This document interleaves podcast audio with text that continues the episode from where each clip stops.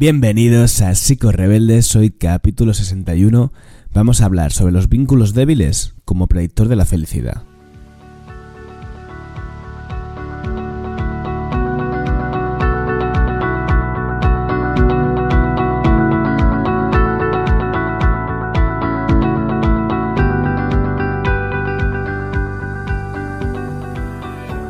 Psico Rebeldes es un espacio para profesionales y no profesionales de la salud mental que tienen algo en común y su pasión por la psicología. Una psicología crítica, una psicología sincera y una psicología que se cuestiona lo que se tenga que cuestionar, como en este caso es la mala fama o la mala prensa que tienen los vínculos débiles y según una investigación que, de la que te voy a hablar en el capítulo de hoy, pues quizás eh, son mucho más eh, positivos de lo que podría parecer. Ahora te explicaré qué es esto de los vínculos débiles, que ha dicho así suena un poco mal, ¿no? Suena como a, vínculos de mierda, pero no se refiere, no se refiere a esto. Para eh, introducir el capítulo de hoy, te voy a contar una historia, bueno, te voy a poner en contexto. Yo hace varios años, eh, bueno, cuando al poco de empezar a ejercer, me di cuenta que una de las cosas que necesitaba, un recurso que necesitaba para poder recomendar a mis pacientes, era eh, bueno, pues eso, ya lo, estoy repitiendo, un recurso donde ellos pudieran sociabilizar, conocer personas, por varias razones, ¿no? A veces porque necesitaban entrenar habilidades sociales, simplemente por encontrar una fuente de recursos, una fuente de actividades placenteras, o para paliar pues, el, sentimiento de soledad o esa necesidad de, de, sociabilización, ¿no? Que es una necesidad básica, completamente natural y completamente lícita.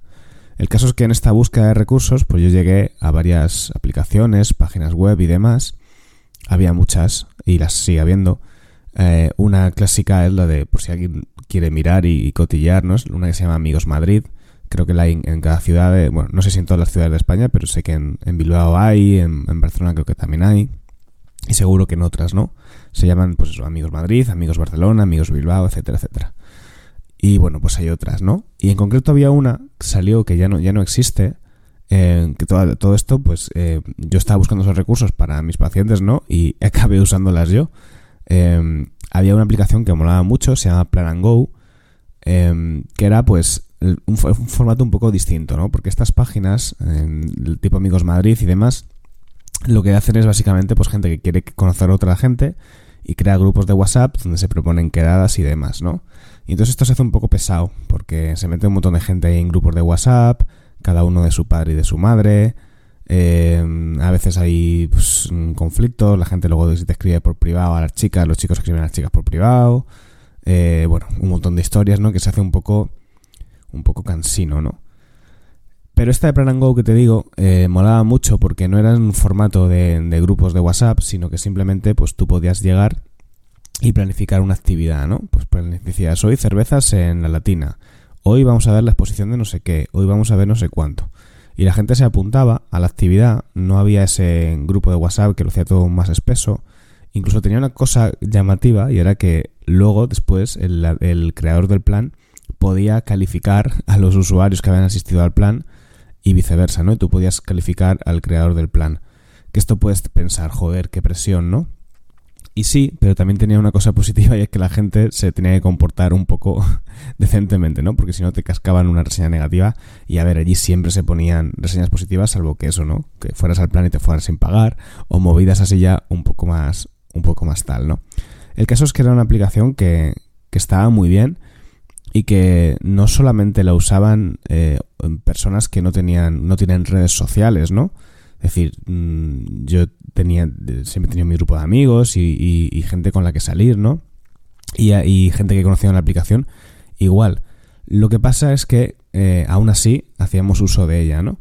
Y es que tenía algo de placentero, esa sensación o esa experiencia, mejor dicho, de apuntarte a diferentes planes, conocer gente nueva, eh, tener diferentes interacciones sociales, era agradable. Ya digo, hablo en pasado porque como te digo, la, la, aplicación ya no existe, se cerró por, por una historia que, que, no tiene nada que ver con esto que te voy a contar hoy, no, no tenía financiación o algo así y la, aplicación cerró, ¿no?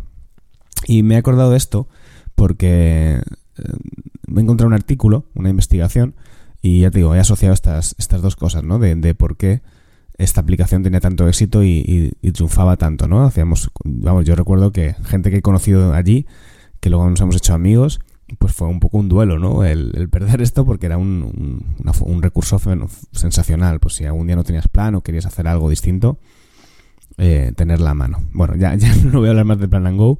Eh, vamos a pasar al, a lo que sería la investigación, como te decía, que me ha recordado esto. He encontrado una investigación, un artículo que, bueno, está en inglés, ¿vale? Pero yo lo he traducido para poder entenderlo. Y el título sería algo así como La diversidad relacional en las carteras sociales predice el bienestar, ¿vale? La diversidad relacional querría decir como el, pues tener mm, relaciones muy distintas, no tener eh, la ausencia de relaciones o, relaciones siempre con las mismas personas, sino tener mucha diversidad relacional en lo que sería tu cartera social, es decir, tus posibilidades sociales, entiendo qué significa eso, pues tener esa diversidad relacional sería un factor que predice el bienestar o, bueno, la felicidad. En realidad me gusta mucho más hablar de bienestar que de felicidad. Creo que tendría que haber usado esa palabra en el título del, podcast. Bueno, eh, los investigadores de Harvard, que es donde se ha hecho esta, esta, esta investigación, tomaron una muestra de 50.000 personas, que ahí es nada, ¿vale? de ocho países y analizaron pues sus redes sociales. O sea, no sus redes sociales de Instagram ni esto, sino sus redes sociales, las de verdad, las de la vida real, ¿no? Sus conexiones sociales. Y encontraron que aquellos que tenían vínculos débiles, que ahora hablaremos de qué son estos los vínculos débiles, pues expresaban mayor nivel de satisfacción, algo que es un poco chocante, ¿vale? ¿Qué es esto de los, de los, de los vínculos débiles o lazos débiles? Bueno, pues es un término acuñado por el sociólogo estadounidense Mark Granovetter, no sé si lo he dicho bien, es Granovetter o Granovetter, no lo tengo ni idea, en el 1973, ¿vale? Y lo que viene a decir es que esos vínculos débiles, em, pues favorecen el, bienestar, como decía antes, ¿no? ¿Qué son los lazos débiles? Pues lo vas a ver claro, ¿no? Intercambios que tenemos con personas cuando vamos al gimnasio, eh, gente que podemos conocer, tener una charla eh, espontánea y esporádica en el bus, si salimos una noche y o una tarde, no tiene por qué ser de noche, y hablamos con alguien, eh, si viajamos, y en el viaje, pues en una excursión, eh, conocemos a alguien en una ruta de senderismo. Son esos vínculos que no parten de, ese compromiso, de ese día a día, de esa eh, continuidad o esa constancia, sino son vínculos espontáneos. Mm, son, pues eso, lazos débiles. Débil tiene una, connotación un poco moralista, quizás, ¿no? Pero débil en el sentido de que es, pues eso, espontáneo, es esporádico, ¿no? hay mucha literatura científica eh, que destaca la necesidad humana que tenemos las personas del contacto social ¿no? y de formar relaciones. Para las personas que somos animales sociales, eh, tener, vincularnos supone experimentar conexión, pertenencia y, las, la, y realidades compartidas, ¿no? Esto para mí creo que es realmente la verdadera, el verdadero antídoto para la soledad, ¿no? El sentir que podemos compartir realidades cuando tú le cuentas algo a alguien y compartís opiniones, eh, formas de sentir las cosas. Esas experiencias compartidas, esa sensación de unión, creo que es de las cosas más placenteras que tiene eh, nuestro cerebro está preparado para sentir, ¿no? Esa conexión y ese sentimiento pues, de pertenecer a un grupo, a una entidad, o como lo queramos llamar, ¿no? Y en este caso el sentimiento de pertenencia quizás creo que se, es, no sería tanto el, uno de los puntos fuertes ¿no? de esos vínculos débiles porque no se llegan a generar ese sentimiento de familia o de grupo pero quizás sí esas conexiones. Em, de hecho, la, cantidad de interacción social en la vida diaria de un individuo es uno de los mayores predictores de, bienestar psicológico, ¿no? En la depresión, por ejemplo, eh, uno de los indicadores de riesgo o, de los factores que nos pueden hacer pensar que una persona pues, está deprimida y está y se encuentra mal es el aislamiento, ¿no? Y precisamente una de las formas o una de las propuestas que se suele trabajar para salir de, la, de ella, pues es buscar actividades placenteras como son las que tienen que ver con actividades sociales. Lo que pasa es que es verdad que en la depresión eh, la situación es compleja, porque precisamente lo que se pierde es esa capacidad, la anedonia, esa capacidad para sentir placer con cosas que antes sí que se sentían, y precisamente la persona con depresión le cuesta tener esa conexión con los demás, eh, se siente apagado, fuera de cobertura, puede sentir incluso que que molesta que los demás están viviendo sus vidas felices y él o ella eh, no tiene nada que compartir, nada bueno que aportar. Entonces, de hecho, la depresión, eh, normalmente nosotros cuando pensamos en una depresión, pensamos en una persona que, que llora, ¿no? En una persona que está muy triste, pero las peores depresiones no. Las peores depresiones son aquellas que la persona está como embotada, como letárgica, como muy metida para adentro. Porque yo entiendo la depresión como un proceso de irse apagando, como, como la persona se va replegando sobre sí misma, se va metiendo hacia adentro y va perdiendo esa conexión con el exterior y sobre todo pues con las demás personas, ¿no? Entonces a veces es verdad que forzar esa interacción social, si la persona se encuentra muy replegada sobre sí misma, puede ser incluso un poco contraproducente, ¿no? Hay que hacerlo con tacto o de determinadas maneras. Pero el refuerzo social es una de las formas de intentar recuperar, pues, eh, el de, tener eso, actividades placenteras que a la persona le, le ayude a salir de la depresión, ¿no? Bueno, me he ido un poco del tema, pero quería hacer esta mención para evidenciar lo importante que son las relaciones, ¿no? Y cómo en, la depresión es una de las cosas fundamentales que, solemos perder, ¿no? También hay diferencias individuales, es decir, no todas las personas tienen la misma necesidad, necesidad de sociabilizar. Ahí están los rasgos de personalidad de la introversión y la extroversión, ¿no? Y otros rasgos de personalidad como la teoría de, de Milon, ¿no? Pues que distingue, por ejemplo, rasgos, las personas con rasgos esquizoides van a tener menos tendencia a, buscar ese contacto social, las personas con carácter con un rasgo de, personalidad más histriónicos van a tener una mayor eh, tendencia a la sociabilización. Es decir, que ahí es verdad que luego hay diferencias individuales. No todas las personas tienen la misma necesidad de contacto social continuo que, otras, ¿no? Pero, pero hablando en rasgos generales, la evidencia, eh, la, la literatura científica nos dice que necesitamos sociabilizar y que cuando lo hacemos nos encontramos mejor, ¿vale? Incluso cuando pensamos que no queremos sociabilizar, que queremos aislarnos, que queremos estar solos, que no nos apetece salir, por lo general, cuando luego lo hacemos, la sensación de satisfacción a la vuelta es mejor. ¿Vale? Aunque muchas veces no nos, pensemos que no nos apetece estar con gente, que no nos viene bien, la realidad es que el cerebro no siempre nos, es, eh, efectivo a la hora de predecir lo que necesitamos y lo, y lo que nos hace bien, ¿no? Y aunque nos manden una dirección que tiene que ver con el aislamiento, muchas veces eh, o la mayoría de veces, mejor dicho, justo lo que necesitamos sería lo contrario, ¿no? Con esto no quiero decir que no sea necesario la soledad, el tiempo para estar con uno mismo, eh, el tiempo para, para, pues eso, ¿no? Para aislarse del ruido externo, pero es importante que sepamos y tengamos claro que para la mayoría de nosotros el contacto social hace que nos encontremos mejor. Este estudio también pone de manifiesto la, un contraste ¿no? entre los lazos fuertes y los lazos débiles. Eh, bueno, lo que viene a decir es que los lazos fuertes, es decir, esos lazos más cercanos, ¿no? con, con personas de familia, parejas, amigos de, un tiempo, etcétera, pues sirven como fuentes poderosas de intimidad, de apoyo y, de riqueza emocional, ¿no? Que en comparación con las interacciones con personas extrañas o, más de colegueo, pues eh, también eh, nos aportan cosas distintas, ¿no? Como te decía, pues esa intimidad, esa seguridad, el saber que puedes contar con alguien, ese sentimiento de familiaridad, de pertenencia, que son también aspectos fundamentales. Pero que a su vez las interacciones con esos lazos débiles eh, generan en nosotros eh, experiencias eh, sorprendentemente positivas, ¿no? De alegría, de conexión, de descubrimiento, de, bueno, pues eso, de, disfrute, ¿no?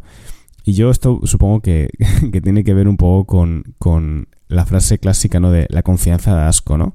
Al final, eh, supongo que cuando conocemos gente nueva, pues nos intentan mostrar la mejor parte de sí mismos y nosotros nuestra mejor parte y esas cosas pues también generan eh, conexiones más, eh, supongo que más vivas en un comienzo o, más intensas o más ideales incluso, ¿no? Que cuando pues cogemos confianza y nos relajamos y a veces pues, pues no somos tan perfectos o, o los demás no son tan perfectos con nosotros, ¿no?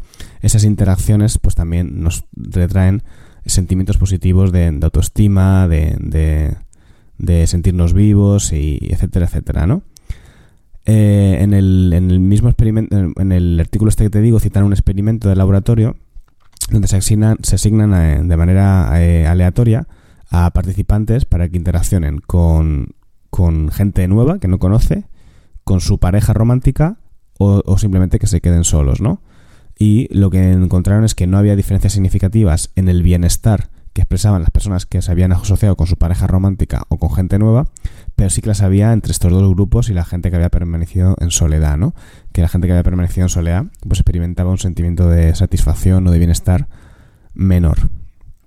Eh, el artículo es muy complejo, hay un montón de estadística, cosas que yo entiendo regular. Me gustaría aprender a, a interpretar mejor estudios científicos, la verdad y a fijarme ¿no? en, las cosas que hacen que en qué factores hacen que un artículo pues sea, mm, mm, digamos, más eh, correcto que, que otro, ¿no? Entonces, bueno, yo tampoco me quiero meter mucho aquí porque me parece que sería aburriros y al final lo que intento es contarlo pues a mi manera, ¿no? Con las conclusiones que, que yo saco. Y como te decía, una de las conclusiones que saca el, dicha investigación, que la voy a dejar en las, en las notas del episodio por si quieres consultar el artículo completo, es que más allá de la cantidad total de interacción social de las personas y de la diversidad de actividades, eh, la diversidad relacional de nuestra cartera social es el mejor predictor de, bienestar, ¿no?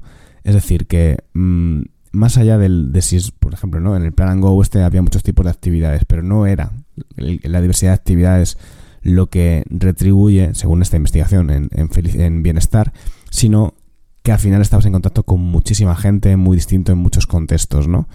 Y que eh, parece ser que este factor es mejor predictor de la, eh, de la felicidad o del bienestar que la cantidad de interacciones sociales. Es decir, yo puedo estar todos los días en, en, interacción social, por ejemplo, pues porque porque tengo una pareja o tengo eh, mi grupo, no sé, mi compañero de trabajo con el que paso todos los días en, el trabajo, ¿no?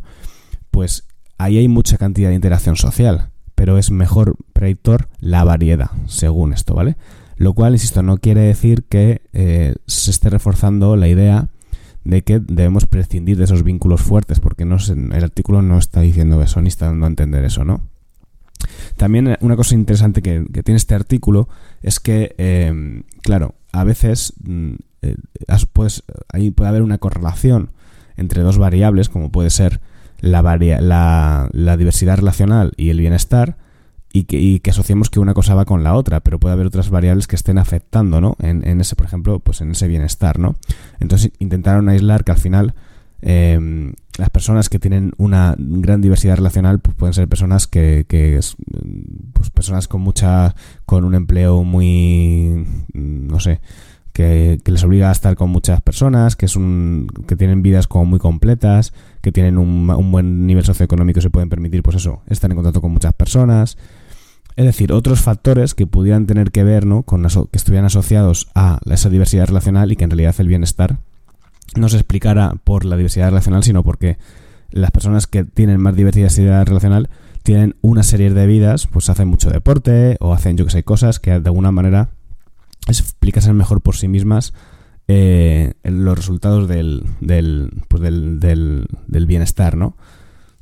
Yo no sé cómo han aislado esas variables, me parece complicadísimo, pero bueno, aquí cuentan que, que las aislaron. También encontraron en las conclusiones de la, de la investigación que dentro de una propia semana eh, las personas expresaban mayor bienestar cuando había una mayor interacción social, ¿no? Es decir, que si una semana estás más aislaete o, o yo qué sé, o hay menos oportunidad de sociabilizar, sales menos o lo que sea, generalmente son semanas que se perciben como más cansinas, más aburridas, más eh, menos eh, satisfactorias que cuando sí que ocurre lo contrario. De nuevo, pues eso, que la interacción social y estar con personas pues nos hace sentirnos muy bien o sentirnos bien. Luego, pues evidentemente, como te decía, hay casos, ¿no? De personas con fobia social o personas que quizás las, eh, con ansiedad social, mejor dicho, que la interacción con los demás pues les puede provocar estar cuestionándose, en un momento de malestar. Entonces, claro, ahí evidentemente hablamos de otra cosa, ¿no? Pero en general, la interacción social nos hace bien. Y también una cosa que decía en la investigación es que, eh, o que demostraba, es que es mejor predictor de bienestar la variedad de la interacción social que el propio matrimonio. Es decir, las personas, eh, o sea, si tuviéramos que comparar, que si tuvieran a afirmar, ¿no? Eh, entre eh, qué prefieres, casarte o tener mm, un gran, una gran exposición social, si lo que te importa es cuidar tu bienestar, sería, te asegurarías más de asegurártelo escogiendo la opción de la, de la mayor exposición social, ¿no? Eh, mis conclusiones sobre esto son, son muchas, ¿no? Eh, por un lado, creo que tiene todo el sentido del mundo lo que explica esta investigación. Yo aquí te voy a hablar ya un poco ya de mis impresiones, de mi forma de pensar y, mis razonamientos, ¿no? Creo que somos animales sociales y tener intercambios sociales positivos pues ayuda muchísimo a la autoestima, al bienestar, a sentirnos vivos, a experimentar esa sensación de conexión. Entonces, tiene muchísimo sentido y eh, creo que es algo que a veces nos olvidamos, ¿no? O que nos estancamos, nos relajamos cuando es algo que nos hace realmente bien. No nos, encerramos en una relación de pareja o en un grupo pequeñito y la realidad es que estar en contacto con otras personas pues eh, nos hace mucho bien. También, igual que digo esto, pues también eh, me gustaría alertar de una tendencia mm, social que creo que cada vez es mayor, ¿no?